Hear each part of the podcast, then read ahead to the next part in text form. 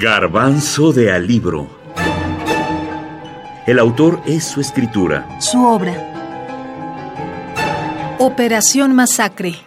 Rodolfo Walsh. La novela.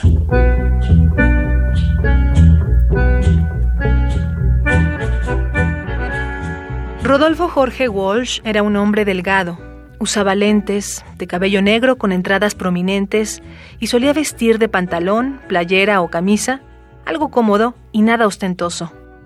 Una sonrisa casi imperceptible pero existente. Y lo que realmente resaltaba en él, cargaba su revólver. Mi vocación se despertó muy tempranamente. A los ocho años decidí ser aviador. Por una de esas confusiones, el que la cumplió fue mi hermano. Supongo que a partir de ahí me quedé sin vocación y tuve muchos oficios. El más espectacular, limpiador de ventanas. El más humillante, lavacopas. El más burgués, comerciante de antigüedades. El más secreto, criptógrafo en Cuba. Hijo de una gran... ¿Dónde está Tanco? ¿Dónde está? ¿Dónde lo tenés? Decime dónde lo tenés. ¿No querés hablar?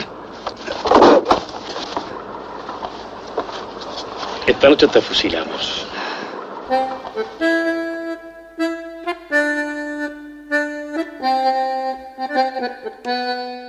Operación Masacre inicia a las 23.30 horas del 9 de junio de 1956 en el barrio Florida, ciudad de Buenos Aires, y es difícil decir cuándo termina, porque la historia de la tortura sin límite y el fusilamiento sin juicio fueron y son parte de la realidad política de América Latina.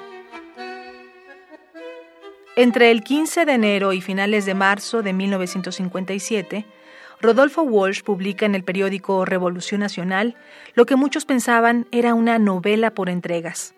En realidad se trataba del proceso judicial de Juan Carlos Libraga, hombre que decía haber sido fusilado en forma irregular e ilegal, y se presentaba ante un juez para denunciar a quien resulte responsable por tentativa de homicidio y daño.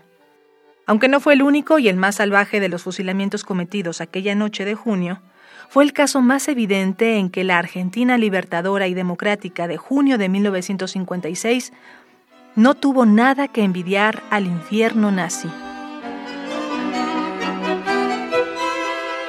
Todos los nombres, todas las características, las miradas, los diálogos son captados por Walsh en Operación Masacre, que es un libro que eh, de alguna manera revela esta nueva literatura eh, de, de, la no ficción, una literatura entre crónica y al mismo tiempo de testimonio. Ese es un poco Operación Masacre. El asunto de narrar desde un alto grado de escritura, un alto grado de precisión, la situación que corrieron estos 14, 17, incluso el, el número es un poco eh, variable y es propiamente lo que aporta Operación Masacre, el hecho de cómo una represión sanguinaria, violenta, eh, haya sido retratada en un, menos de 250 páginas de una manera magistral.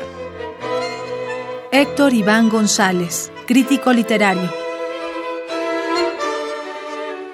Hacia finales de noviembre de 1957, Walsh publica en forma de libro Operación Masacre, que entre uno de sus objetivos era perseguir a los asesinos impunes, a los torturadores que permanecen a pesar del cambio de gobierno.